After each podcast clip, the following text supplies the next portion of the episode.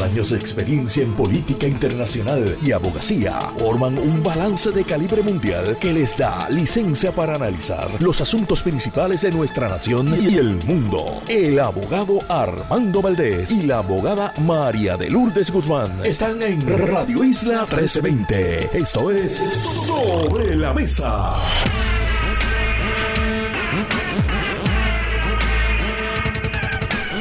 Buenos días Puerto Rico, soy Armando Valdés, usted escucha sobre la mesa por Radio Isla 1320.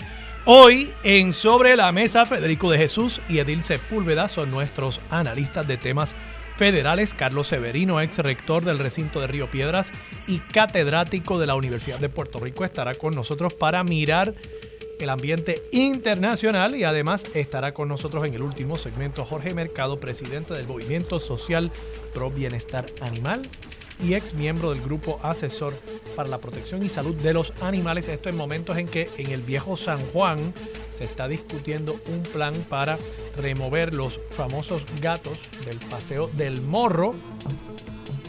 Complicado ese tema. Yo fui vecino del viejo San Juan por ocho años y sé que hay posiciones encontradas en cuanto a ese tema de los gatitos. Yo soy animal lover. Yo llegué a tener siete gatos. Siete en un apartamento de una habitación. Jerry Delgado, Jerry, Jerry, me está mirando como si... No me mires así. Sí, tuve siete gatos. Cosas de la vida. Cosas de la vida. Son las 8 y 5 de la mañana de hoy, 5 de diciembre del 2023. Los asuntos del país tienen prioridad. Por eso llegamos a poner las cartas sobre la mesa. Vamos a poner las cartas sobre la mesa de inmediato. Sí, siete gatos. Yo sé que mi Marilu también tiene un montón.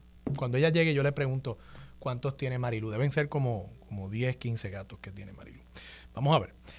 Vamos a poner las cartas sobre la mesa de inmediato. Quiero discutir hoy la, la, las entrevistas que ha dado el eh, accidente vehicular eh, continuo, masivo, que es la candidatura hasta este momento de Elmer Roman. O sea, honestamente, es como un accidente grande en la autopista que causa mucho tapón porque todo el mundo quiere parar a ver qué pasó. Y uno ve varios carros, gracias a Dios nadie salió eh, herido, nadie está en el hospital, pero los carros están que parecen lata que ha sido esculpida por un huracán y todo el mundo quiere detenerse eh, al lado en la autopista y eh, en las dos direcciones está la autopista detenida para ver ese accidente de tránsito que ha sucedido, pues algo similar es la candidatura de Elmer Román hasta este momento. Ha sido una serie de accidentes, de traspiés, de choques retóricos entre el propio candidato y su compañera de papeleta, la actual comisionada residente y aspirante a la gobernación por el PNP, Jennifer González. Y aunque uno no quiera mirar hacia allá, aunque uno no sea PNP, uno no esté muy interesado necesariamente en esa primaria, uno tiene que mirar porque es que el hombre sigue cometiendo traspiés retóricos, accidentándose con la lengua. Y vamos a hablar sobre varios de estos accidentes retóricos que ha tenido Elmer Román durante, vamos, ¿cuántas horas tiene su candidatura? ¿Como 72 horas quizás? Y yo creo que ya esencialmente él se ha colocado en una posición de extrema debilidad. No sé cómo irán tratando, intentando reparar esto o si al final del día Elmer Román decida echar para atrás. A mí no me sorprendería, de paso, lo voy a decir aquí hoy 5 de diciembre, a mí no me sorprendería que en algún momento próximamente Elmer Román diga, mira, realmente esto no vale la pena, yo no estaba listo para esto, yo no me preparé para esto y que se eche para atrás y deja a la comisionada residente en una posición muy difícil. Vamos a ver, vamos a ver qué sucede con todo eso. No estoy diciendo que vaya a pasar, pero podría pasar.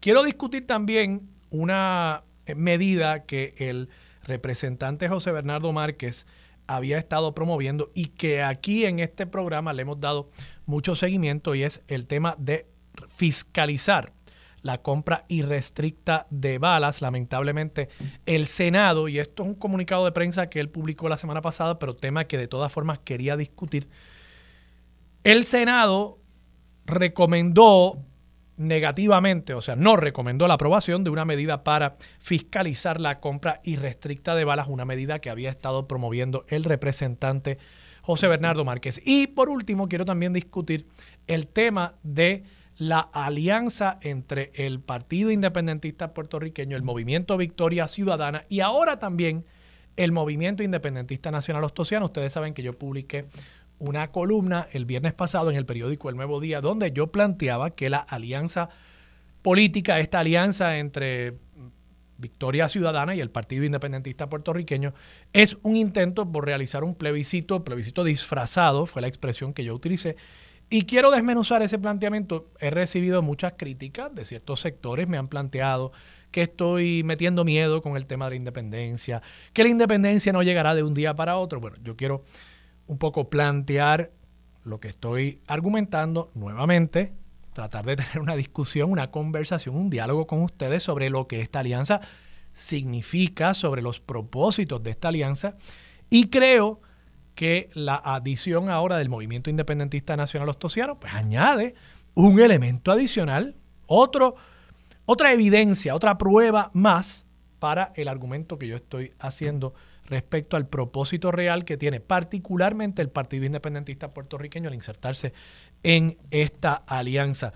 También, y esto es lo último que comentaré para pasar al análisis, quiero invitarles a que lean el artículo que es de portada, está en la página 10, pero se reseña en la primera plana del periódico El Nuevo Día, una reseña extraordinaria de una gran amiga y mentora, Mari Carmen Aponte, que por supuesto fue la embajadora de Barack Obama en El Salvador y es actualmente la embajadora de Joe Biden en Panamá. Es una puertorriqueña de la diáspora de toda la vida, ha hecho carrera en Washington, D.C., ha sido en otros momentos directora de la oficina de Puerto Rico en Washington. Es una gran puertorriqueña, una destacadísima abogada, una eh, gran diplomática y un gran orgullo para todos los puertorriqueños, los de acá y los de allá. Así que los invito a que lean esa reseña que hace hoy José Delgado, amigo y colaborador de este espacio, corresponsal en Washington del Nuevo Día, en la página 10 del periódico. Vamos a comenzar, vamos a comenzar con Elmer Román. Elmer Román tiene varios problemitas. Y yo creo que esos problemitas que él tiene y estos accidentes retóricos que él ha ocasionado, todos, todos tienen detrás una razón de ser. Y esto pasa cuando estas figuras entran al ruedo político queriendo proyectar una cosa y al querer proyectar esa cosa están intentando esconder otra. ¿Por qué digo eso? Bueno, Mili Méndez le hace una entrevista en Telemundo ayer a Elmer Román. Y Elmer Román le dijo a Mili Méndez que él había votado, él por lo visto votaba en el estado de Virginia, para votar en el estado de Virginia, como para votar en cualquier estado, uno tiene que ser domiciliado allí. O sea, no es simplemente yo tengo una propiedad. Es que usted está diciendo, mi vida yo la hago aquí. Usted puede tener una casa vacacional en Puerto Rico, en, eh, en París, usted puede tener una casa, un apartamento vacacional en Nueva York, pero mira, yo hago mi vida aquí y donde usted haga su vida, que es esencialmente lo que significa domicilio, ¿verdad? A diferencia de residencia, usted puede tener un montón de residencias, de casas en distintos lugares, pero donde usted se siente que ese es su hogar, su domicilio. Pues ahí donde usted sienta que está domiciliado, ahí es donde usted vota. Y se supone que usted no vote en más de una jurisdicción, a menos bajo la bandera americana. ¿verdad? Hay personas que viven aquí, también votan en elecciones en España, en República Dominicana. Eso es otra cosa, son dos países distintos. Pero bajo la bandera americana, se supone que usted solamente vote donde usted está domiciliado, donde usted siente que está su hogar, su familia, sus doctores, la escuela de los nenes, donde están sus amistades, donde usted radica planilla de contribuciones, donde usted genera sus ingresos, donde usted hace vida. Eso es domicilio. Esencialmente, estoy quizás sobresimplificándolo. Y donde usted hace domicilio es donde usted puede entonces votar Y don Elmer Román votó en el año 2020 en las elecciones en Virginia y se lo dijo a Milly Méndez, se lo confirmó. Pero don Elmer Román, cuando Milly Méndez le pregunta, oiga, y en las midterm elections, ustedes saben que en Estados Unidos, a diferencia de aquí, hay elecciones cada dos años para el Congreso. Pues para las elecciones del 2022, que son más recientes, o sea, las del 2022 fueron el año pasado. Las del 2020 fueron hace tres años. Bueno, pues para las, del 2022, don Elmer Roman no sabía decir si él había votado o no. No, voy a tener que verificar el dato, dijo. ¿Qué cosa? ¿Qué cosa? Que con un tema que incluso la propia comisionada residente en una grabación que fue suministrada por la propia campaña de Jennifer González, en esa grabación, en esa entrevista que ella le hizo, donde ella hace el chistecito de mostrarle una foto donde él estaba calvo y él dice, sí, sí, ese soy yo, pero es que me he sembrado pelo.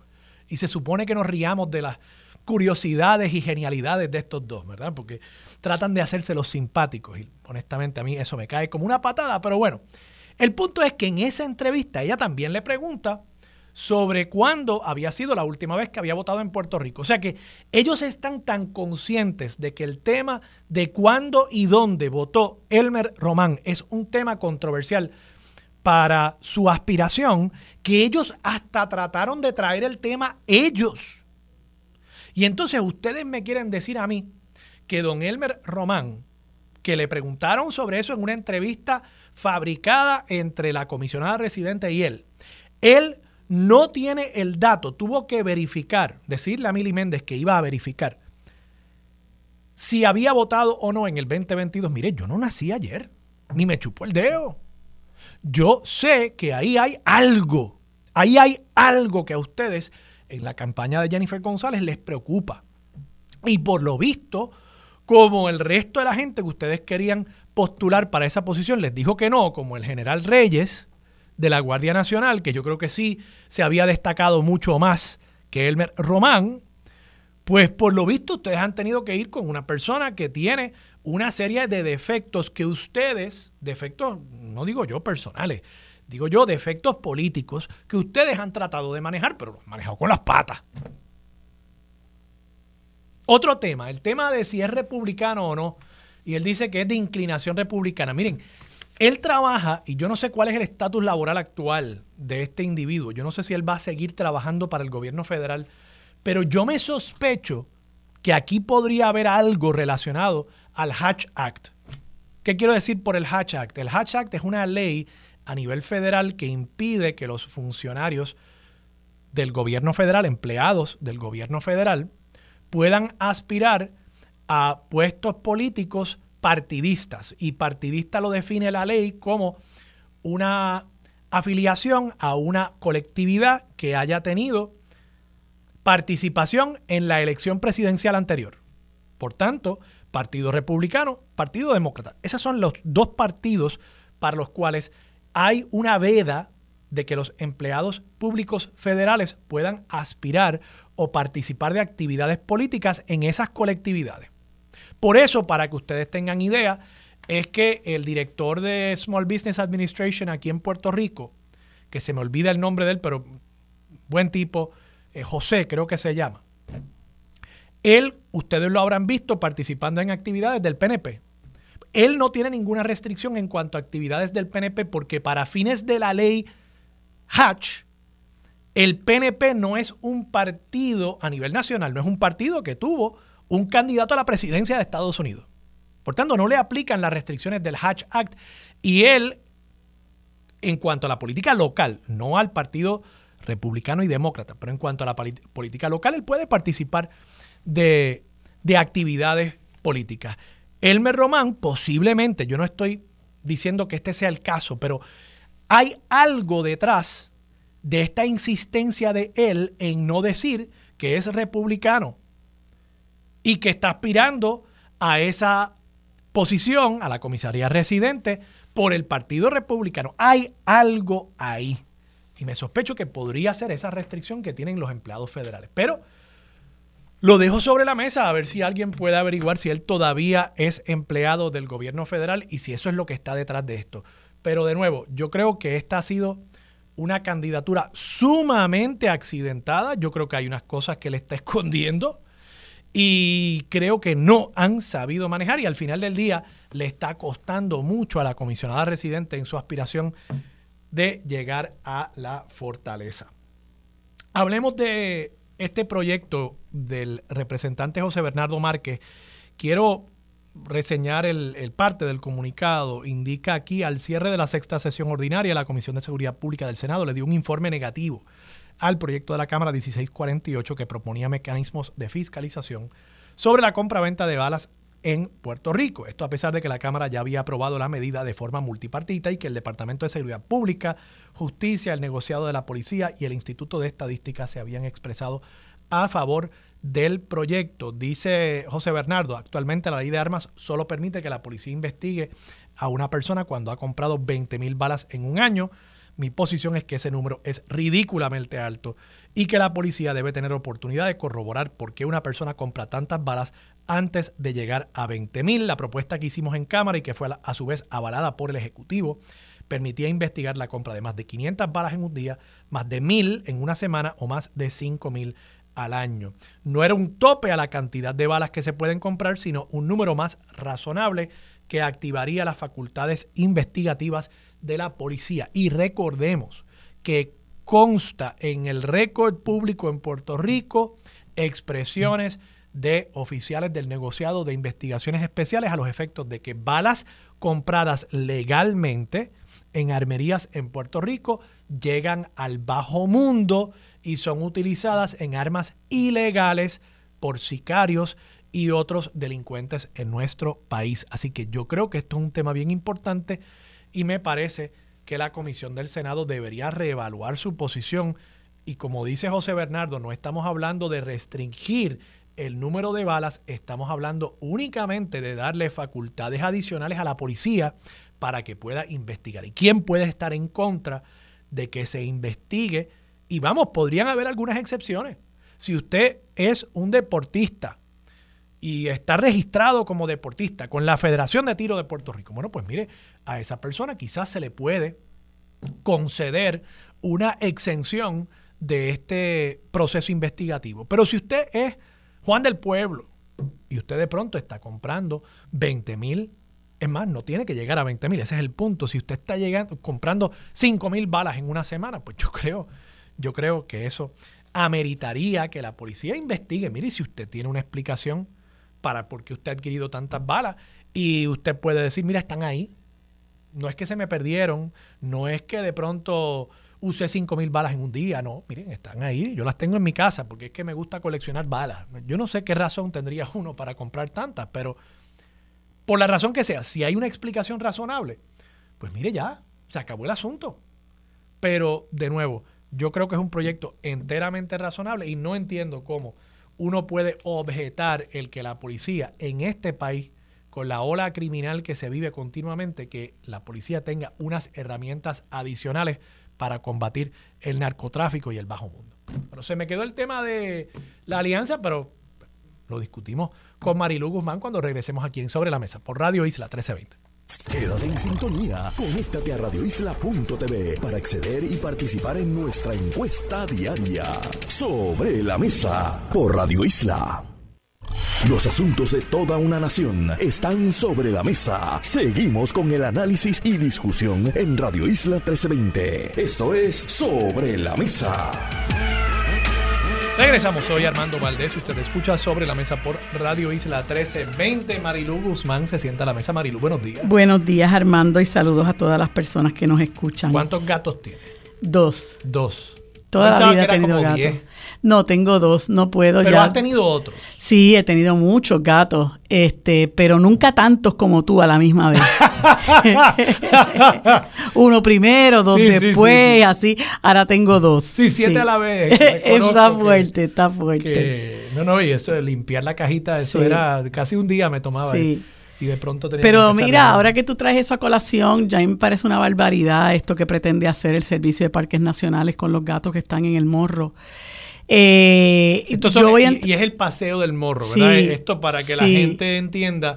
Estamos hablando de este paseo muy bonito que está por el exterior. Uno puede salir por la puerta de San Juan y bordea todo el exterior de la muralla.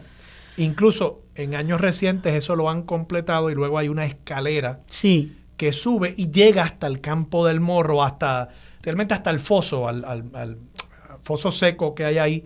Eh, Es una y buena caminata Es una buena caminata y es una gran manera de, Sí. de, de ver, ver todo eso, ese conjunto histórico Sí. tan impresionante que Y es Viejo San triste porque fíjate, una de las cosas que, que, comentan los que se han dedicado a la crianza y al cuidado eh, de los gatos, estas organizaciones sin fines de lucro, que de nuevo asumen la- las responsabilidades que el gobierno rechaza asumir, eh, pues mantienen eso limpio, esos gatos no están enfermos, esos gatos están siendo bien atendidos, son esterilizados.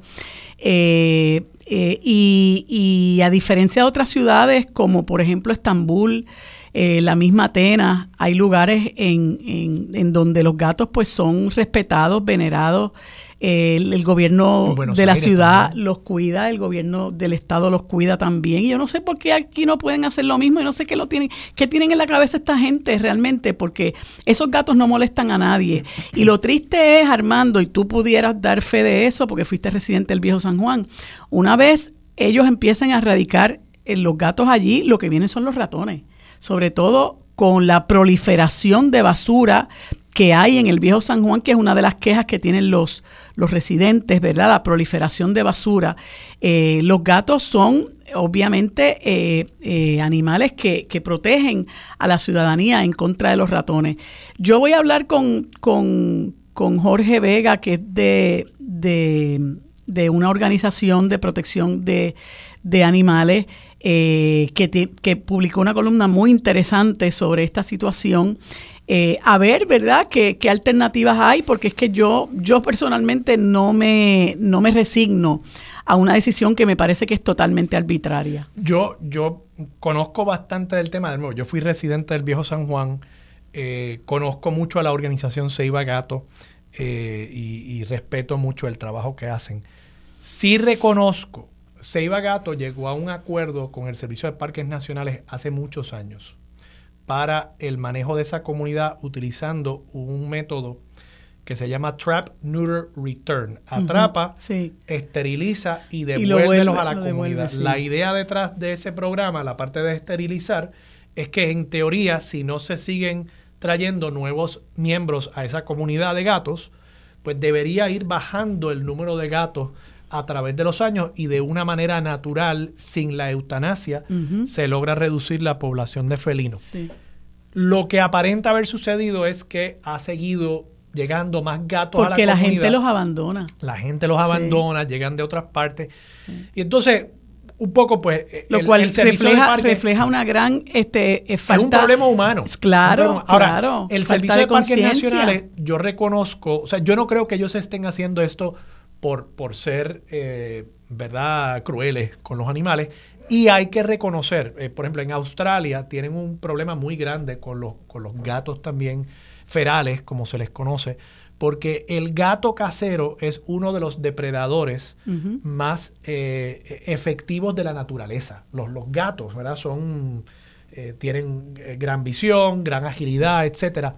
Y, y los gatos matan todos los años muchos, muchos pájaros. Pero Eh, aquí no pasa eso. Esta- esa, no es la, esa no es la situación aquí, Pero ¿cómo sabemos aparentemente. que no matan pájaros? Pero ¿y dónde dice que sí? Ah, bueno. ¿qué- ¿Cuál es la razón? Ese es el eso, problema, que ellos no han expuesto o sea, pero ninguna razón. Lo que estoy diciendo es, eh, en la medida en que, ¿verdad? Aceptamos una colonia así en, en un lugar como ese, es posible, no me consta, pero es posible que haya un efecto sobre los pájaros. O sea que yo creo que no estoy abogando por una cosa ni la otra. Lo que estoy planteando es, hay, un, hay unos eh, intereses encontrados aquí y, y yo creo que hay que hacer un balance. Y son intereses que, que los dos tienen que ver con, con el cuidado de animales. El problema es que ellos no proponen ningún balance, Ah, es la bueno. erradicación de los gatos. Lo Y el, y el asunto es que si en un lugar ocurre esto, nosotros no podemos transferir eso a Puerto Rico si esa no es nuestra realidad. Ellos no han planteado absolutamente ningún argumento de peso para hacer eso. Por eso yo te digo que es una decisión arbitraria que va a generar problemas en la comunidad de los sanjuaneros, ¿verdad? Porque eh, eh, automáticamente en un lugar donde se con- conglomera tanta basura, eh, lo que va a venir son los ratones y eso lo sabemos, eso no hay que hacer, este, no hay que hacer ningún estudio exhaustivo y eso es lo que a mí me molesta, las decisiones impuestas, las decisiones arbitrarias que reflejan a su vez, como señala este señor Jorge Vega, eh, un, una total eh, falta de empatía con lo que es nuestra realidad eh, y cómo nosotros podemos y se ha manejado la situación de, la vida de los, de los gatos, que además, este, Armando, son seres sintientes, son seres vivientes. Tú no sabes o sea, ¿por qué razón tú tienes que contemplar como parte de la, del proceso de erradicación de gatos la eutanasia? ¿Por qué? ¿Por qué te da a ti la, la, la, autoridad para quitarle la vida a un animal? Y entonces ese tipo de visión hay que cambiarla, porque nosotros los seres humanos nos creemos con el derecho a hacer lo que nos plazca con los seres, con los seres más indefensos, ¿no? Y como bien decía, me acuerdo una ocasión una, una, una columna que escribió el profesor Manuel Maldonado Denis, fallecido hace muchos años. El ser humano es el único ser capaz de la tortura eh, y es el único ser capaz de la crueldad. Y eso hay que cambiarlo en este país. Yo realmente esa decisión la deploro y creo que no tiene ninguna razón de ser. Si alguien me da alguna alguna eh, eh, razón, ¿verdad? Pues yo estaría dispuesta a, escucharla, obviamente, pero yo he conversado mucho sobre este tema con personas interesadas en la protección de los gatos eh, y, y, he entrevistado a varias personas en el programa. Nadie me ha dado una razón que justifique esta decisión de la Compañía de Parques Nacionales, como no sea una decisión arbitraria donde se pretende imponer un poder que ellos tienen por encima de nuestro eh, como potencia dominadora porque ellos son los dueños del morro, ¿verdad? Que tampoco deberían serlo porque el morro es nuestro, como lo debería ser todo nuestro país. Y me, me, me irrita realmente que aprovechen y abusen del poder que tienen para, para acabar eh, con, con una con una colonia de gatos que no le hace daño a nadie, que está allí, que incluso los mismos, los mismos miembros de estas organizaciones dicen que los turistas vienen a ver los gatos, igual que la gente va a Estambul a ver los gatos de Turquía, aquí la gente viene a ver los gatos del viejo San Juan. Y entonces ellos se han empeñado en que hay que salir de los gatos. Pues francamente este, es algo que yo de nuevo deploro y no le veo ninguna razón de peso, como no sea el ejercicio del poder arbitrario de, de, esa, de esa agencia. Marilu, vamos a la pausa para regresar y tener tiempo. Quiero traerte el tema de, eh, la adición del movimiento independentista nacional ostosiano a, la alianza. A la alianza eh, independentista. Bueno, lo dices tú. es que eso es la que hay, eso es lo que están diciendo, eso es lo que están pues diciendo. Pues vamos, regresamos con esa conversación. ese es el cuco, ese es el, ese es el, el, talking point. Regresamos con eso aquí en breve, en Sobre la Mesa, por Radio Isla 1320. Quédate en sintonía, conéctate a radioisla.tv para acceder y participar en nuestra encuesta diaria. Sobre la Mesa, por Radio Isla.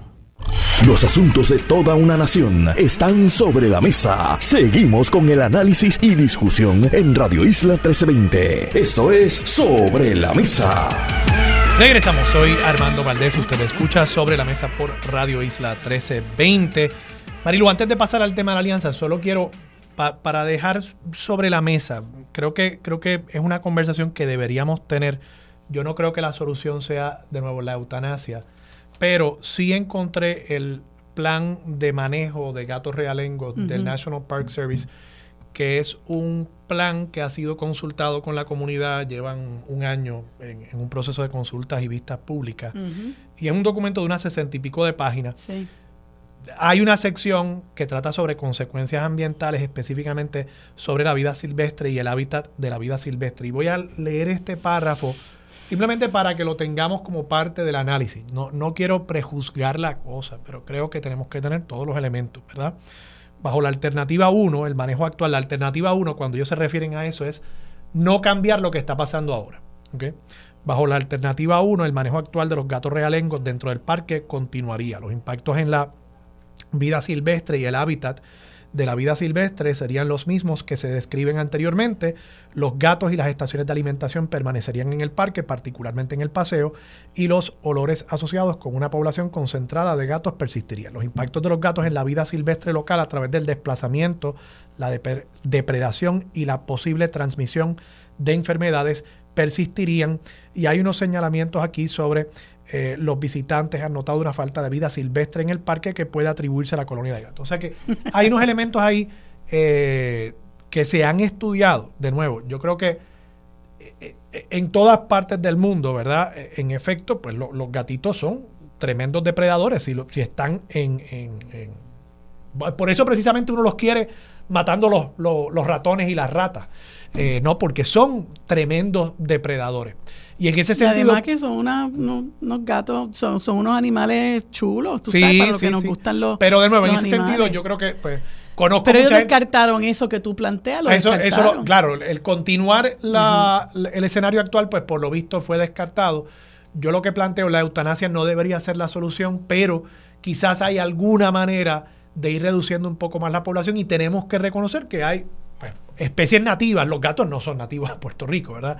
Eh, especies nativas que pueden estar viéndose afectadas y simplemente que veamos, ¿verdad? Porque aquí también hay una comunidad eh, ornitológica eh, importante que aprecian los pájaros y los pájaros son animales que viven silvestremente, ¿no?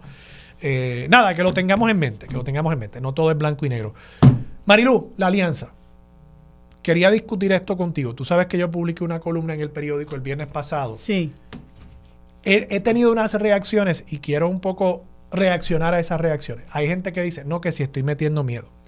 No que si de un día para otro no va a venir la independencia, como no ha venido la estadidad con los gobernadores estadistas. Miren, yo estoy claro, yo no creo que la independencia va a llegar porque gane Juan Dalmau. Claro. Yo no quiero meter miedo con la independencia porque yo no creo que la independencia sea algo negativo, ni el independentismo sea algo negativo. Eh, pero, pero, yo sí creo que el Partido Independentista y ahora con la adición del Movimiento Independentista Nacional Ostosiano, con, con, candidatos como mi buen amigo, porque de verdad que es buen amigo y compartimos en un programa en esta estación, Julio Muriente, que está aspirando a un puesto político y, y, lo felicito por ese paso que le está dando. Ahora, el Partido Independentista Puertorriqueño, está en su nombre. El Movimiento Independentista Nacional Ostosiano. ¿Cuál es su razón de ser de toda la vida? Pues, lograr la independencia de Puerto Rico. Y no la van a lograr porque Juan Dalmau gana la gobernación. No, pero Como no han logrado la estadidad, los estadistas que han gobernado el país desde el 1968. Y ya atendí ese planteamiento. Lo que yo estoy diciendo, lo que estoy argumentando en la columna es que esos dos movimientos, esos dos partidos, lo que quieren es poder argumentar el día después de las elecciones, aunque el voto lo van a pedir por otras razones, como hizo Juan Dalmau la vez pasada. Juan Dalmau dijo, voten por mí porque yo soy íntegro. Recuerdo los, las pancartas, los carteles que tenían una foto muy bonita de Juan y abajo decía íntegro, no decía independencia. Claro. Entonces, pero ese mismo día de las elecciones, Rubén Berríos estaba diciendo que la independencia de Puerto Rico estaba más cerca que nunca, ¿verdad? Porque habían llegado a tener un 14% del voto. Entonces, mi planteamiento básico es, esos dos partidos, quizás no todos los miembros de Victoria Ciudadana, pero esos dos partidos están utilizando esta alianza para llegar más votos y para el día después de las elecciones, pase lo que pase, gane Juan Dalmau, si gana Juan Dalmau, créeme que van a decir que ganó la independencia. El, movimiento independentista. Créeme que lo van a decir. Está bien, si tú quieres. Pero, pero si tú tienes una bola de cristal, pues si Juan Dalmau sube de 14% a 16%, van a decir, sigue creciendo el movimiento independentista. Bueno, como han dicho que crece el movimiento estadista, cuando crecen los estadistas, entonces yo no sé por qué los estadistas no son el cuco y nosotros sí somos el cuco, cuando quienes han destruido el país son los estadistas, los que le han y los populares, los que le han vendido al país. los estadistas también les hemos criticado, yo se lo he criticado. Yo le he criticado a los independentistas. Pero nadie se preocupa porque, mira, ahora mismo este, muchacho. mira, este muchacho. Lo mismo que hemos hecho, el mismo análisis que hemos hecho con los estadistas, de decir que los estadistas convocan plebiscitos el día de las elecciones para mover a sus huestes, de decir que amañan los plebiscitos. El Partido Popular ha estado claro en eso, de excluir opciones para fabricar una mayoría estadista en Puerto Rico, etcétera. Ese, esa crítica siempre la hemos hecho. Entonces, no entiendo por qué de pronto hacer ese análisis que ni siquiera es crítico, es simplemente decir, esta es la realidad. Igual que el Partido Independentista reclamó una victoria, un triunfo independentista el día de las elecciones en el 2020, porque Juan llegó a tener 14%, no entiendo por qué uno no puede decir, como cuestión de análisis, esto va a volver a pasar. ¿Y, que, y si pasa qué? ¿Cuál es el problema? El Nosotros no tiene derecho a saber eso. Pero, pero ¿cuál es el problema? Todo el mundo tiene su preferencia de estatus. Yo soy menos que, que, otro porque soy independentista. ¿Por qué hay que hacerle referencia a que nos... Perdóname. ¿Están pidiendo el voto para lograr eso? No, por supuesto que no. Pues eso es parte de la retórica demagógica del bipartidismo. Permíteme, permíteme ahora reaccionar. Pero déjame plantearte esta pregunta solamente y te dejo. ¿Por qué si están pidiendo el voto por otras razones, ¿por qué estaría bien entonces que el día después digan, mira, sí, creció el independentismo? Es que ya tú estás planteando que el día después Juan va a decir tal o cual cosa. yo no, es que yo no sé lo que va a decir Juan el día después. La gente, la gente evoluciona. Mira, el Partido Independentista por muchísimos años le ha estado pidiendo el voto al país porque quiere adelantar la independencia. En un momento dado, el Partido Independentista le ha pedido al país que le dé el voto y que no necesariamente eso va a adelantar la independencia porque es la verdad, porque eso lo que se pretende adelantar son los los, las reivindicaciones que el país, a las que el país tiene derecho. Nosotros tenemos el derecho y tenemos la obligación de luchar por un gobierno decente, por un gobierno de gente comprometida, por un gobierno de gente que no engañe al país. Eso es lo que nosotros queremos hacer con la alianza, unir un montón de gente que esté dispuesta a asumir ese compromiso y traerle a la gente otro tipo de gobierno, un gobierno que realmente respete a la gente y busque la manera de hacer la justicia que la gente necesita. Que en, esa alianza vemos independentistas, claro que sí, gente, yo no tengo lepra. ¿Verdad? Ni, ni, tenemos lepra los que somos independentistas. Yo creo que basta ya de estar asustando a la gente con el asunto de que esto es la Alianza Victoria Independentista para que la gente se asuste y arranque a correr y le dé el voto a los mismos que nos han destruido el país, a los mismos que han endeudado el país, a los mismos que han descalabrado el país, a los mismos que le han quitado las esperanzas a la gente y hoy tienen que coger sus maletas e irse al exilio. Eso es lo que están a lo que están recurriendo a decirle no voten por ellos porque al otro día le van a decir que la independencia ganó. Mire, llevamos 54 años con los estadistas diciéndole, nosotros vamos a adelantar la estadidad, vamos a adelantar la estadidad, pero a los populares parece que no les preocupa que los estadistas digan, vamos a adelantar la estadidad, sí les preocupa, fíjate, la estadidad, déjame terminar. Pero es que, es, que no es cierto eso. No, pero es que tampoco es cierto lo que tú dices. tampoco es cierto. Al PNP. No, tampoco, no, no, no, lo han criticado, ustedes han hecho con componenda con ellos un montón de cosas. El Partido Popular no es el único partido que ha logrado, con la inclusión del Estado Libre Asociado, de tener mayorías estadistas? Por supuesto que no. Ustedes, el Partido Popular, el, partido, el Partido Popular ha contribuido a que eso crezca. Yo recuerdo, tengo muchos más años que tú, y yo recuerdo con el, cuando el Partido Estadista Republicano era un partido súper requete mega minoritario, y con la gran hazaña de, de, Muñoz Marín de querer imponer a Luis Negrón López por encima de, de Roberto Sánchez Vilella, ganó Ferré, y empezó entonces la gobernanza en turno y el estadoísmo fue creciendo. ¿Por? Porque paralelamente a eso tenían un discurso de repudio y de criminalización contra el independentismo y la gente se empezó a asustar y mucha gente abandonó el país porque empezó el discrimen, no solamente eh, el, discrimen político, gente que no conseguía trabajo y gente que tenía que, que era despedida de su trabajo porque era independentista. Y, y el independentismo sufrió de ser la segunda segunda fuerza en las elecciones del 1952 vino a parar a un 2%. Y esa ha sido la retórica siempre. Ahora, después que tú seas estadista no hay ningún problema. Recibieron con los brazos abiertos a Carlos Díaz, estadista en el seno del Partido Nuevo Progres del, del PPD. Pero nosotros, la Alianza, no podemos recibir al, a los compañeros del Movimiento Independentista Nacional Estociano. No, ¿y con quién van a hacer alianza ellos? Con los populares. Ah, pero cuando no existía el Movimiento Victoria Ciudadana, los populares pedían el voto de los independentistas y días antes de las elecciones sacaban la bandera de, Puerto Rico. Yo todavía recuerdo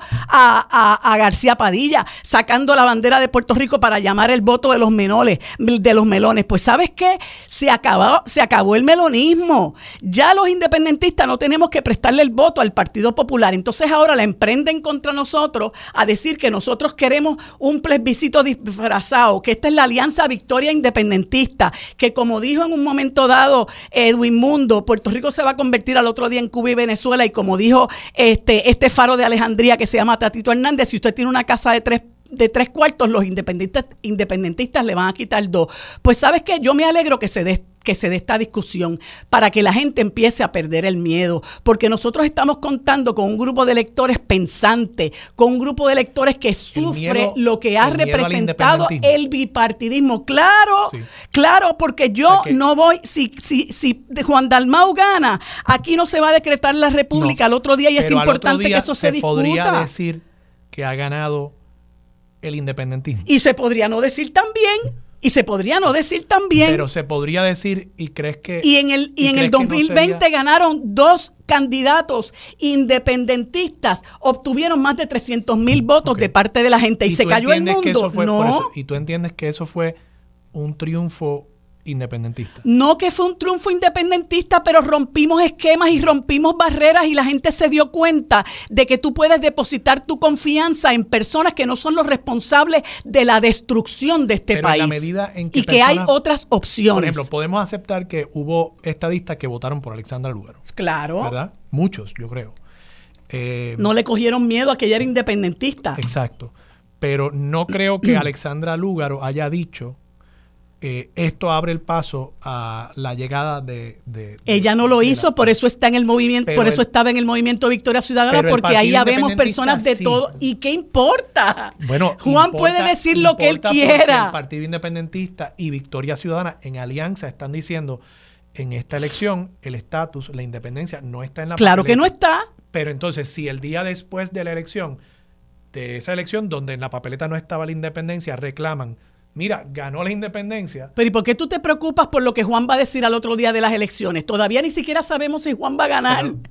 yo no estoy diciendo que Juan vaya, yo no creo que Juan vaya a ganar, pero creo que si saca un por ciento más del que sacó en el 2020, van a decir, sigue creciendo el independentismo. Pues, pues, pues Armando, si a ti eso te asusta y tú quieres difundir ese mensaje, pues so tener esta conversación un poquito más, con más calma? Pero es que lo que yo, es que yo no comprendo, no comprendo la sustancia de tu planteamiento, de que Juan vaya a decir al otro día de las elecciones, ganó el independentismo.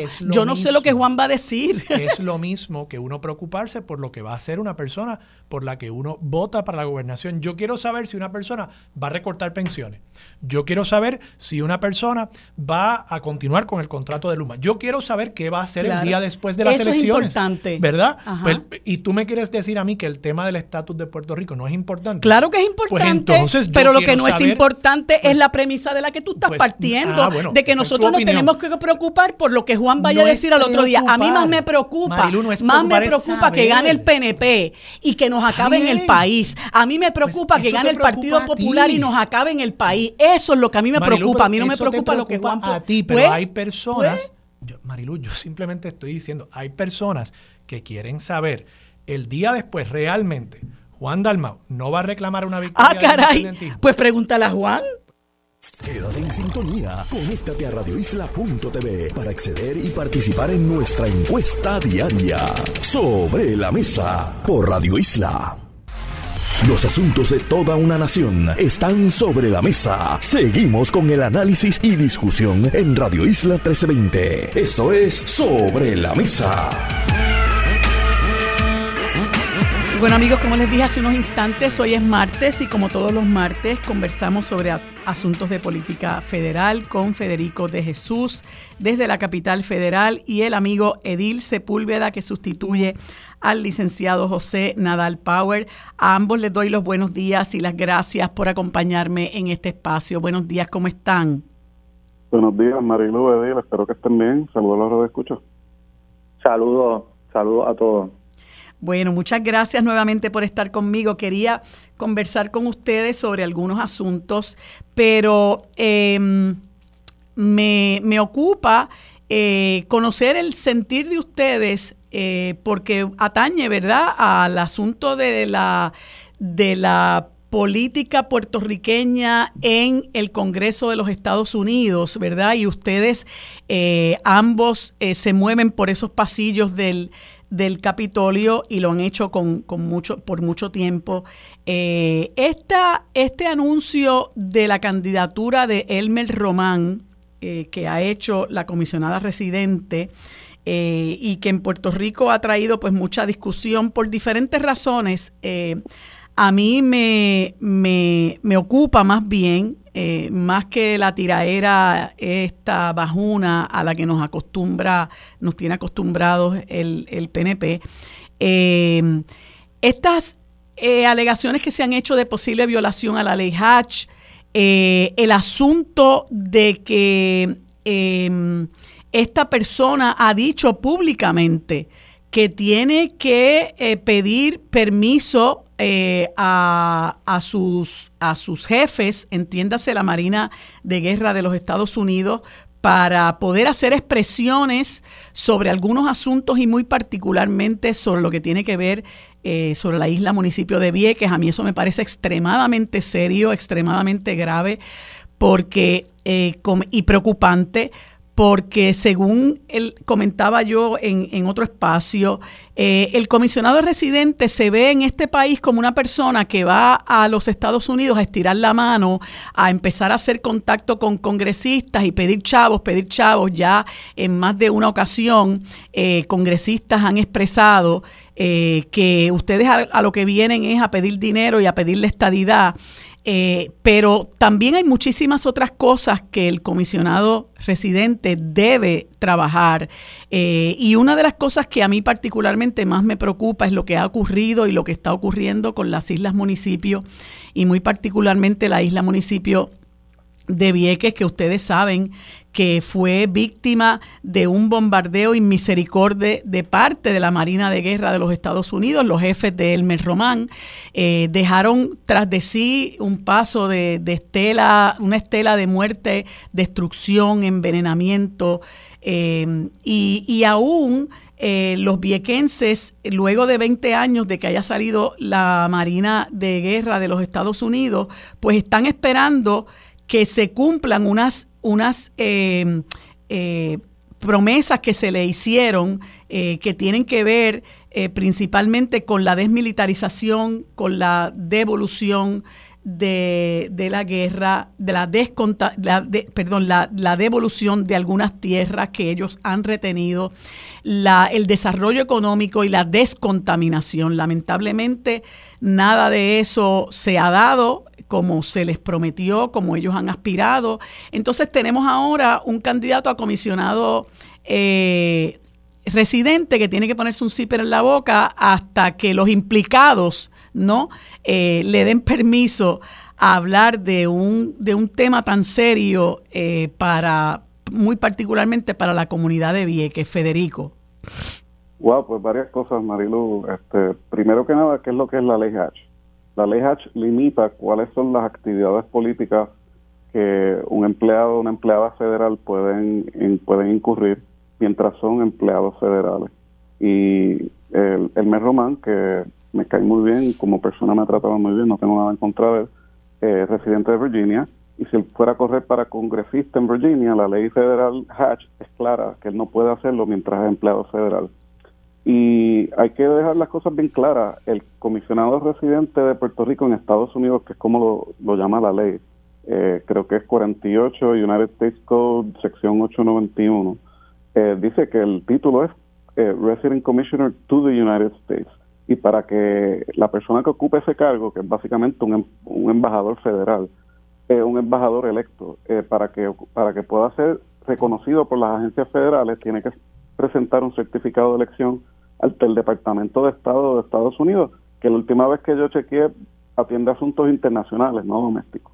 Entonces, pues, esta interpretación del Tribunal Supremo de Estados Unidos que Puerto Rico es eh, foreign in a domestic sense, que es extranjero, pero en un sentido doméstico, pues parece que hay una interpretación del Pentágono, según una noticia de José Delgado, eh, que Puerto Rico y el comisionado residente no ser eh, un congresista pues no le aplica la, la ley Hatch que dice que un empleado federal no puede participar en una elección política partidista. Mm. Entonces eso ayuda a explicar por qué Elmer Román en una entrevista con Rafael Lenin dice que él, él, es de inclinación republicana, pero no quiso decir si iba a hacer caucus con los republicanos y, explica este mundo bizarro donde él trabaja para el Pentágono, pero no puede opinar sobre asuntos del Pentágono porque todavía es empleado federal mientras está haciendo campaña política para un cargo electivo en Puerto Rico, pero en Puerto Rico elegir PNP populares, MBCistas, pipiólogos de dignidad o lo que sea, y no republicanos o demócratas, pues esa parece ser la excepción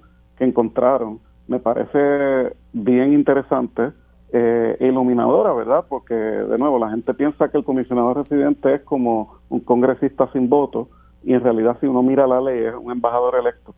Y también es bizarro que un candidato anexionista esté usando una interpretación que básicamente reconoce que Puerto Rico es un país aparte de Estados Unidos para justificar trabajar para el gobierno al cual él quiere representar a, su pueblo, del cual no, él parece que no ha votado en Puerto Rico desde el año 2000 y ni se recuerda si votó en las elecciones del 2022, en parte yo creo para no poder decir que ha incurrido en política partidista. Yo, yo creo que esto es sumamente bizarro hmm. y, y, sobre lo de la Marina en que es importante porque hay un proyecto de ley de Nidia Velázquez y que la comisionada residente también eh, apoya para darle un billón de dólares, mil millones de dólares a, los viejenses compensándolos por la contaminación, por la, la, la crisis de salud y para que la clínica, ¿verdad? El CDT se convierta en un hospital de trauma y los viejenses no tengan que ir a Fajardo o, o, a la Isla Grande para atenderse sus asuntos médicos. Así que yo creo que el no tener un comisionado reciente que pueda opinar de asuntos militares mientras está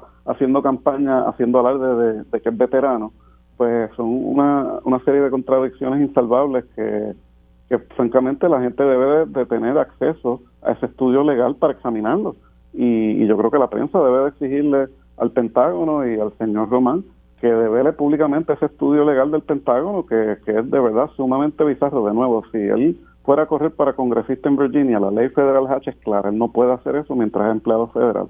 Y esta excepción que pinta Puerto Rico como lo que es, que es un país extranjero, eh, pues es bien, bien irónico con un candidato anexionista usándolo de justificación legal. Edil, ¿cómo le ves tú? Bueno, totalmente eh, de acuerdo con Federico. Las personas que estamos acá, obviamente, en el área de Washington, D.C., pues la gran mayoría ya sea trabajan para gobierno federal, ya sean como empleados o contratistas, o trabajan eh, para el Pentágono, eh, el lado militar, o para inteligencia, y pues se conoce muy bien. Elmer Roman tiene que conocer muy bien cuáles son esas restricciones del Hatch Act yo lo que diría, estoy de acuerdo con Federico lo que dice al final, le tocará a la prensa, eh, José Delgado del Nuevo Día, que está acá en Washington, D.C., o la prensa de Puerto Rico, el contactar eh, a las eh, oficinas pertinentes en el Pentágono para poder verdad ver qué exactamente es lo que dice ese estudio legal, cuál fue la dispensa, cuáles son esas excepciones eh, el Pentágono trabaja de una manera, uno dice como bajo el radar, eh, y hay muchas cosas que, que se les dejan pasar. Así que yo creo que una muy buena oportunidad para que los reporteros de Puerto Rico, pues, eh, escrudiñen, ¿verdad? Y, y, y, hagan ese trabajo de reportaje, de ver exactamente qué es lo que puede hacer o no Elmer Roman eh, pero yo creo que una buena oportunidad eh, para discutir que también la figura del comisionado residente eh, en Washington realmente no se discute mucho el trabajo que hace allá en Puerto Rico. el trabajo de los últimos ocho años de Jennifer González, de la mano y apoyando a Donald Trump y todas las cosas que ha estado haciendo acá en Washington DC, yo no creo que en Puerto Rico muchas veces se, se conoce eh, de todas esas cosas que se llevan a cabo. Así que yo creo que una buena oportunidad eh, eh, para darle, ¿verdad?, hasta cierto grado la importancia que tiene pues, esa posición de comisionado residente y estar más pendiente, ¿verdad?, a ese trabajo que hace el comisionado residente en Washington. Eh, comparto también la misma visión, la misma preocupación, eh, Marilu y Federico, eh, que comparten sobre el tema de Vieques. Eh, Federico dice muy bien que hay un proyecto de ley que también se presentó en el Senado por, por el senador Bob Menéndez para un tipo de reparaciones o indemnización a los viequenses. Está el caso del hospital, está el caso de la limpieza de los terrenos contaminados en Vieques. Ah, así que un, algo de suma importancia y el hecho de que él no pueda opinar eh, o inclusive, ¿verdad?, tratar de salirse por completo eh, de, esa temática, pues es sumamente preocupante. Así que yo creo que hay muchas preguntas, hay muchas preguntas y, ¿verdad? Y esperemos que en las próximas semanas pues esas se aclaren. Sí, y, y es este bastante eh, preocupante también además que el señor Román eh, a, mí, a mí siempre me, resulta muy curioso esta gente que de momento tiene esta aspiración de trabajar por el país, eh, pero que cuando tú miras su trayectoria, pues una trayectoria prácticamente de, total ausencia de las luchas del país. Eh, inclusive una persona que no está ni viviendo en Puerto Rico y que recientemente se reintegra y que se va a vivir con sus padres a Yauco, etcétera, etcétera. Pero también habla de, de que eh, en el de, eh, a, partir de las elecciones es que él va a, dejar saber lo que él opina eh, sobre su sobre la política federal, sobre si es o no republicano. De hecho, lo, lo entrevistó el otro día Rafael Lenín López y y él eh, empezó a titubear en términos de, que si era o no republicano, de que tenía inclinaciones republicanas. Eh, Jennifer González lo interrumpió para decir que me pareció, eh, me pareció lastimoso. pero él te está diciendo que es republicano, ¿verdad? Es una persona que parece ser un poco traída por los pelos.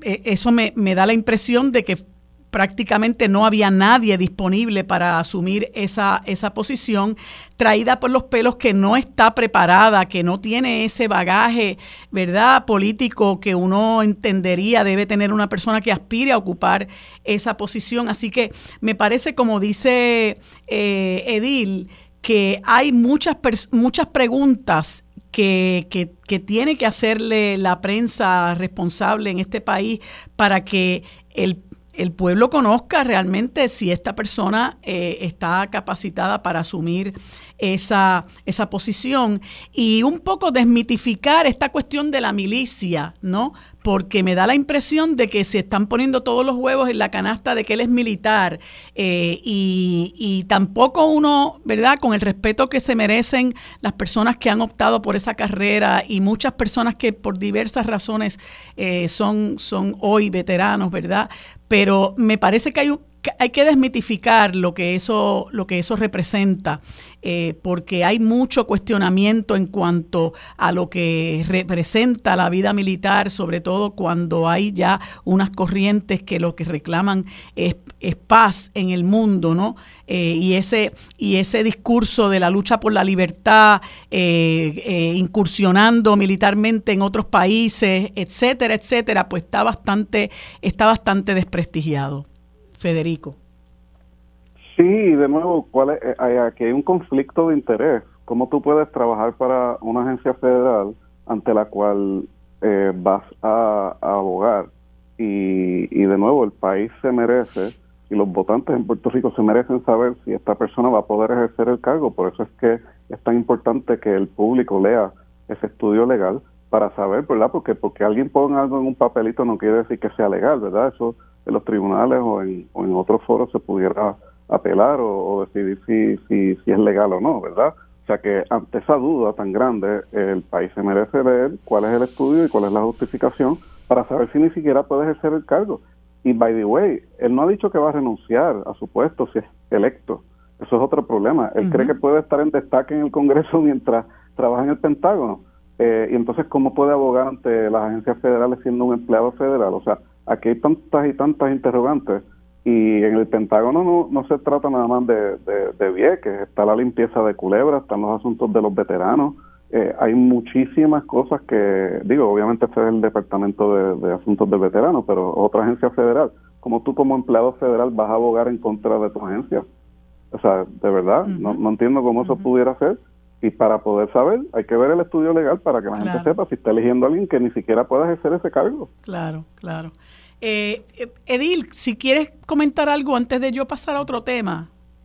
Solo rápido, eh, de acuerdo contigo, en cuanto a la parte política, pareciera, y en esa entrevista con Rafael Lenín López, eh, yo creo que claramente se vio, eh, pareciera que sí, fue traído jalado por los pelos por Jennifer González, que parece que es una marioneta de Jennifer González, y que la única carta de presentación que básicamente va a estar utilizando es el hecho de que es militar, de que trabaja en el Pentágono, que parece que ellos entienden que eso eh, pues a algunas huestes eh, del PNP en Puerto Rico eh, pues le gusta y les basta y eso parece que es la carta que va a utilizar políticamente no tiene ningún tipo como de estamina o conexión. Yo creo que se vio en esa presentación de Jennifer González en Bayamón verdad no un, no un político un típico político no creo que conecte realmente con la gente y parece que la estrategia de Jennifer González es básicamente pues decir pues tengo aquí un compañero de papeleta que es conservador, que es republicano, que es militar,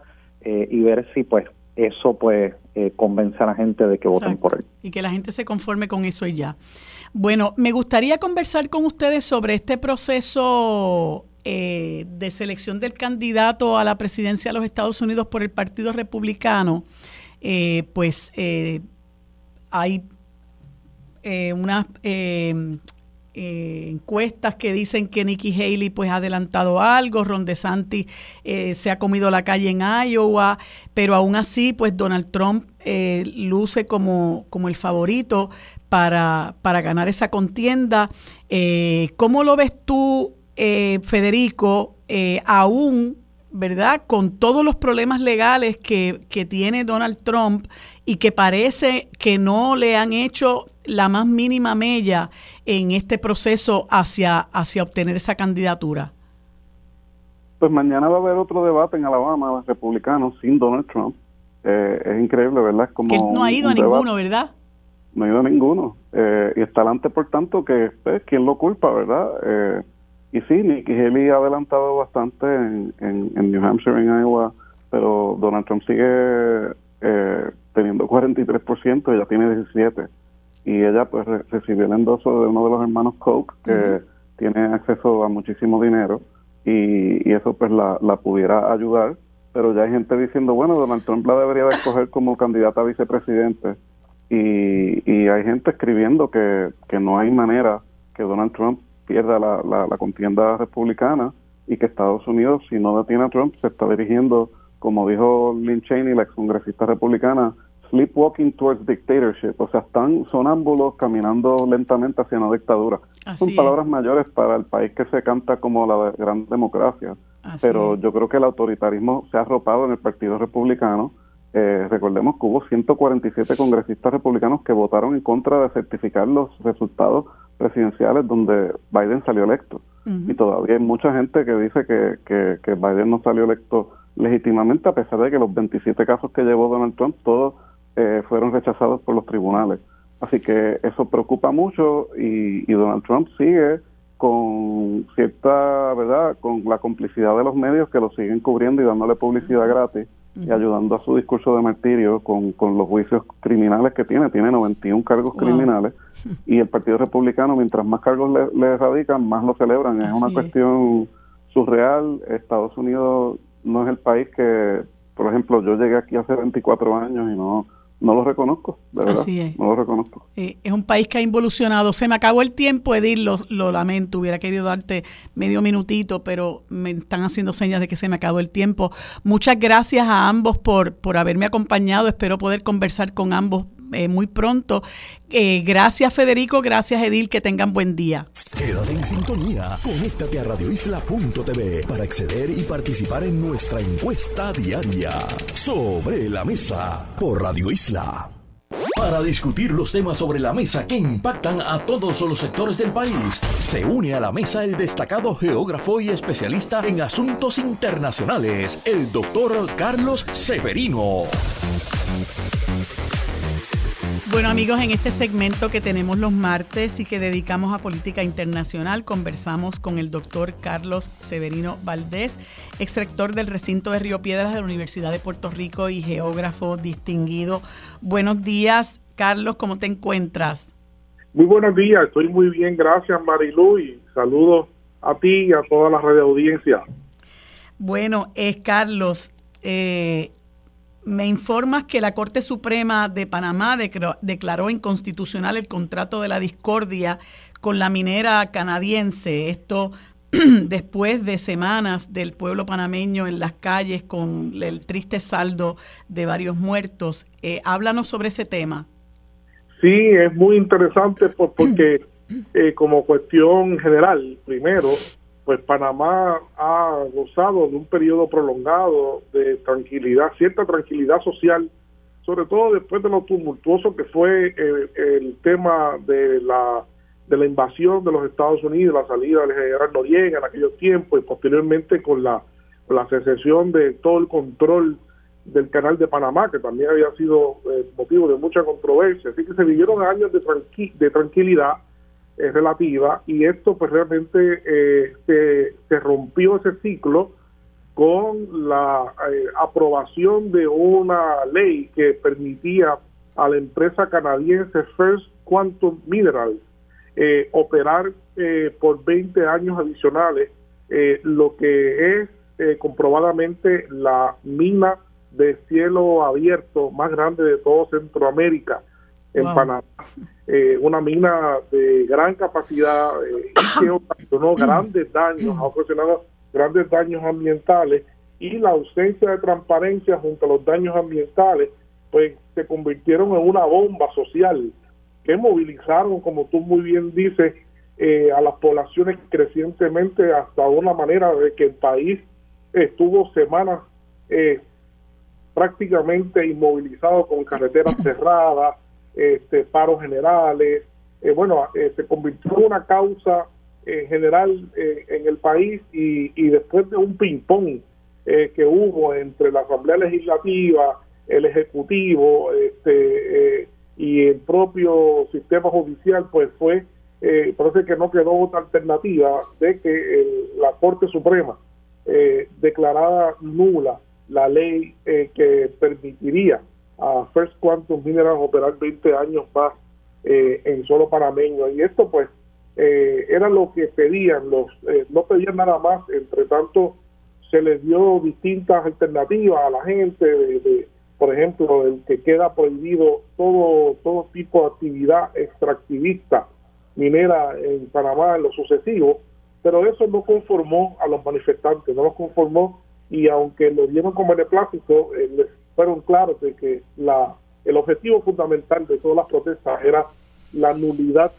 de, la ley que permitía la extracción eh, de, esta compañía canadiense. Así que eh, sí, es una situación eh, la más interesante, pues porque tú sabes que además esto, esto son cosas que impactan otros países también. El tema del extractivismo el tema de la extracción minera en, en, Eso ha sido una lucha en muchos países, es Muy es muy delicado, ¿correcto? Porque esto implica eh, el menoscabo, en muchos casos, de los ambientes que, que están poblados por pueblos originarios, que son los últimos vestigios, como es el caso del, del, del, eh, del Yasuní en Ecuador. Así que esto va a tener muchísimas repercusiones estamos seguros esta, esta situación que se vivió, eh, que finalmente pues ya llegó a su, a su término eh, y que como, pero como tú bien dices, pues trajo también un saldo de muchas personas heridas, muchas personas encarceladas y lo peor de todo,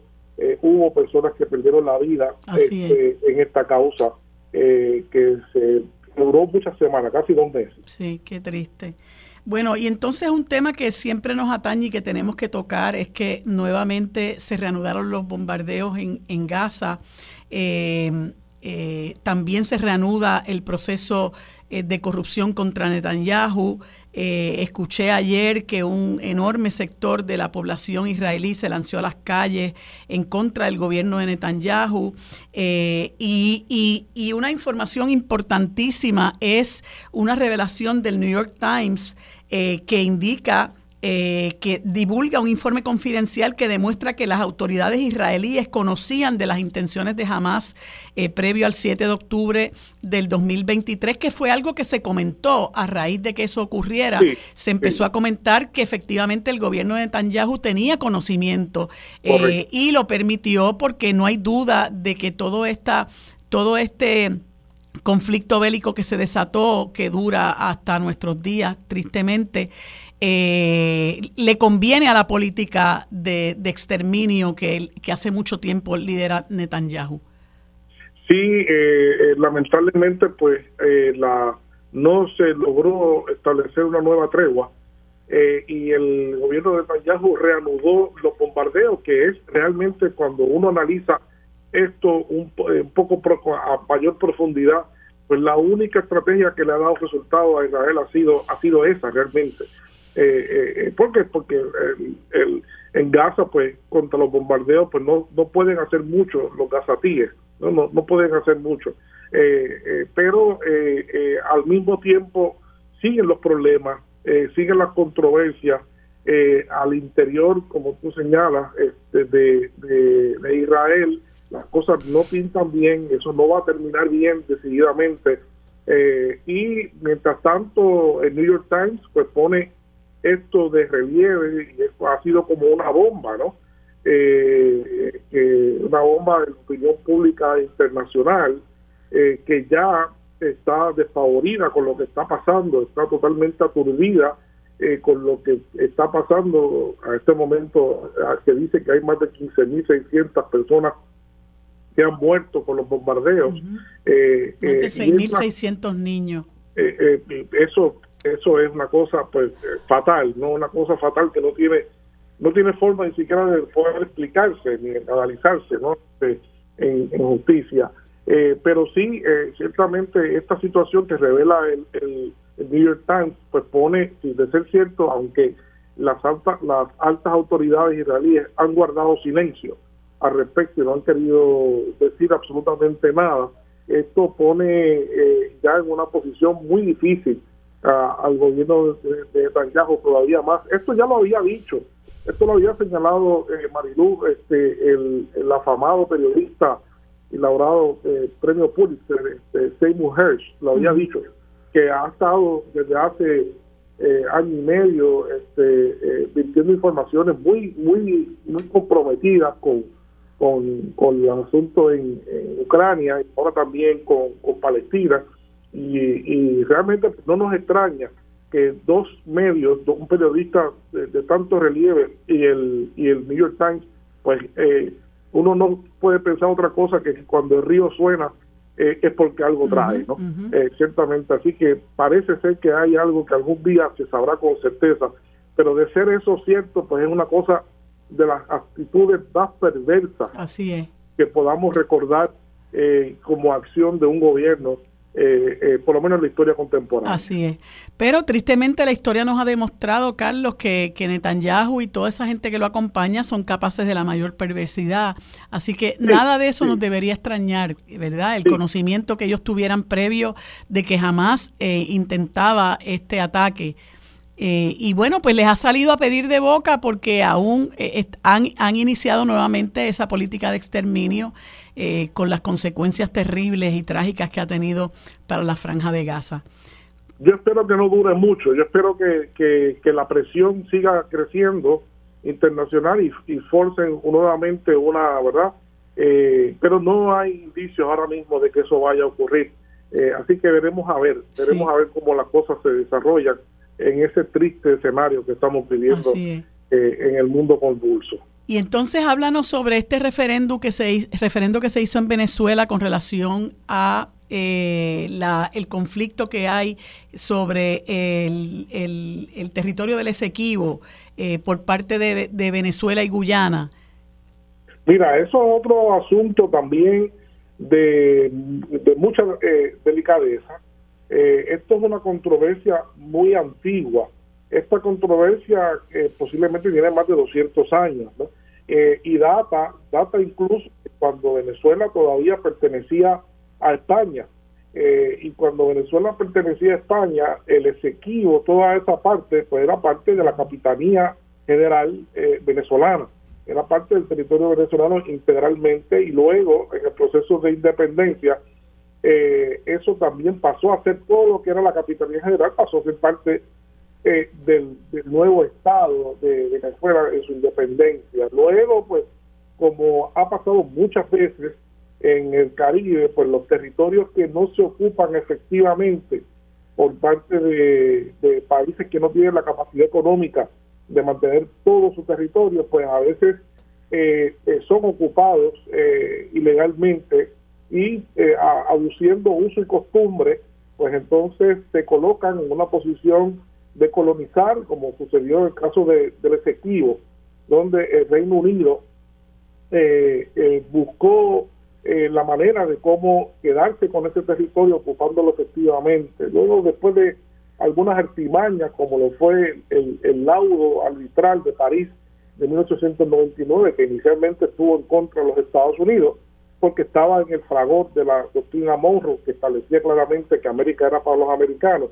Y los eh, los ingleses no son no son americanos no eh, pero eh, se logró por una artimaña favorable al Reino Unido establecer control por ese equipo y posteriormente cuando Guyana se independiza pues este territorio lo consideran suyo sin que nunca haya habido una negociación clara, como finalmente estableció el, eh, eh, una, una resolución que hizo las Naciones Unidas en el año 1966.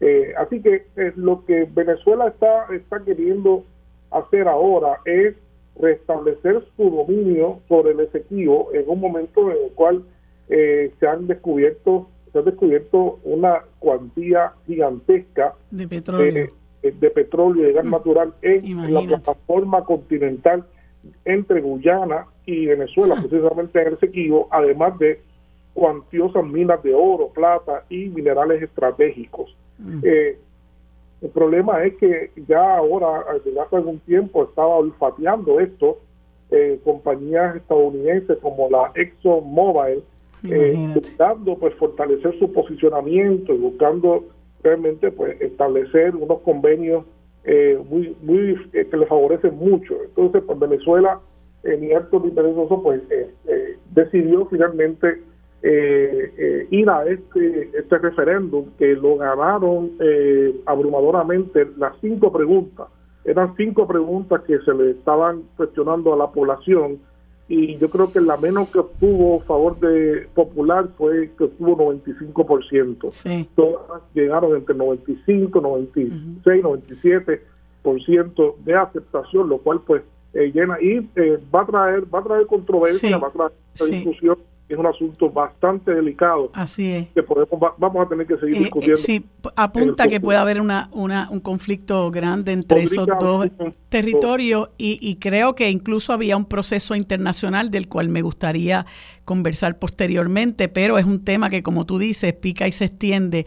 Carlos, se me acaba el tiempo. Gracias por haberme acompañado en este espacio. Un martes más, seguimos conversando el próximo martes. Que tengas buen día. Quédate en sintonía. Conéctate a radioisla.tv para acceder y participar en nuestra encuesta diaria. Sobre la mesa por Radio Isla. Los asuntos de toda una nación están sobre la mesa. Seguimos con el análisis y discusión en Radio Isla 1320. Esto es Sobre la Mesa. Bueno amigos, en este último segmento conversamos con el señor Jorge Mercado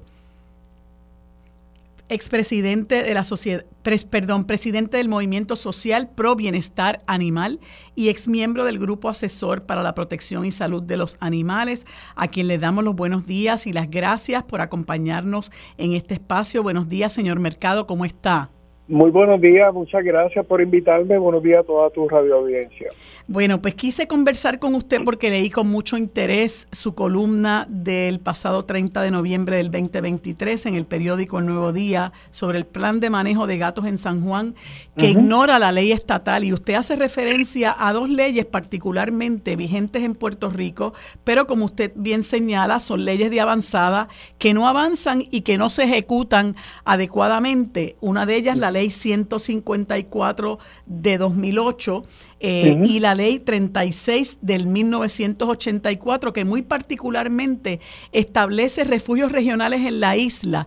Eh, y son leyes eh, que se han convertido en letra muerta porque, como yo le, planteo en muchas ocasiones a, a las personas con quienes converso, me resulta triste que, que ahora mismo tengamos una situación de, animales sin hogar y que haya un gobernador que mencione su preocupación sobre cómo discurren por nuestras carreteras los carros destartalados, pero no se ocupa ni le preocupa la situación de nuestros animales sin hogar. Y quisiera que usted me conversara sobre el contenido de esa columna y la decisión que ha tomado la compañía de, de parques eh, nacionales eh, que pues obvia eh, e ignora lo que es la cultura nuestra en términos de los, los animales y esa legislación que está vigente.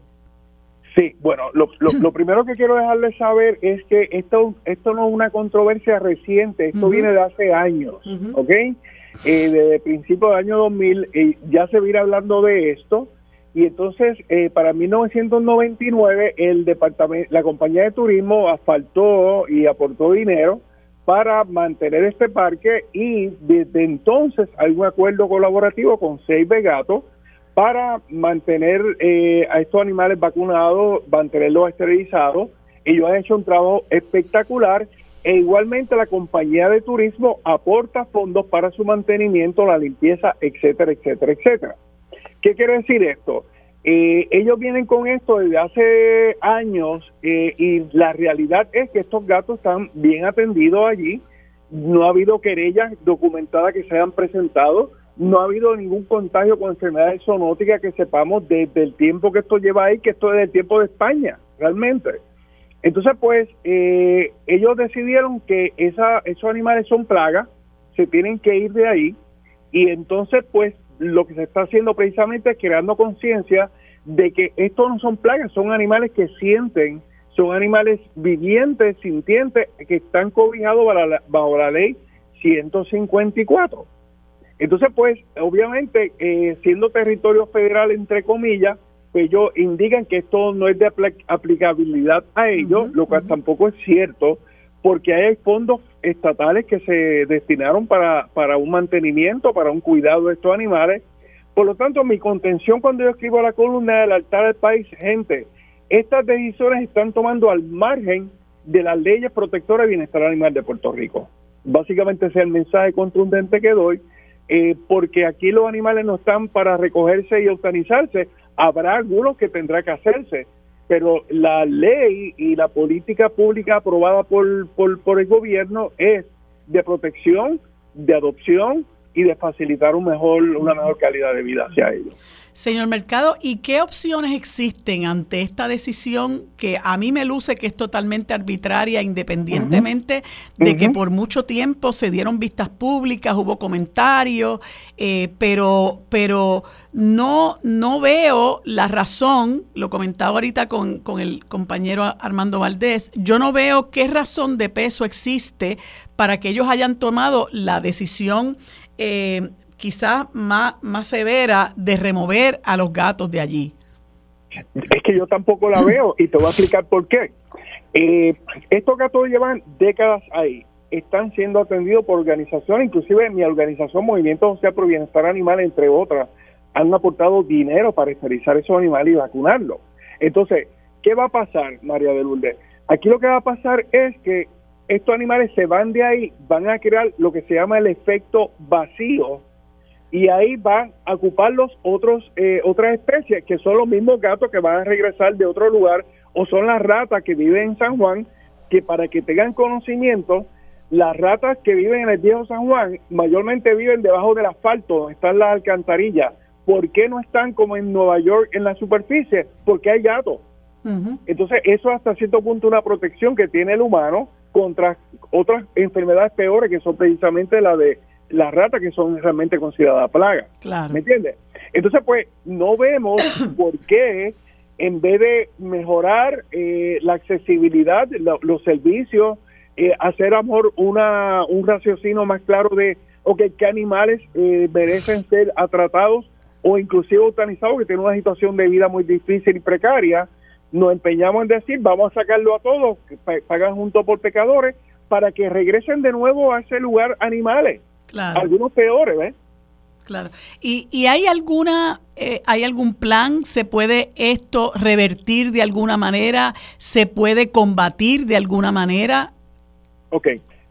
Lo, que presentó el Servicio de Parques Nacionales fueron tres opciones. Una, dejarlo como está, la cosa como está, lo cual ellos no avalan esa opción. Lo otro es que una eh, organización de bienestar animal, como Save de Gatos, eh, de momento entré en una fase en los próximos seis meses, que de hecho muy poco tiempo, para coger la mayor cantidad de animales que se puedan de, de gatos para dar en adopción o pasarse a un santuario en algún sitio o whatever, y la tercera es que entonces si no resulta estos seis meses el atrapar estos gatos que puedan ser adoptables, por decirlo de alguna manera, entonces ellos van a contratar una compañía de exterminio, que es básicamente lo que es, para que ellos cojan todos estos gatos y se eutanicen.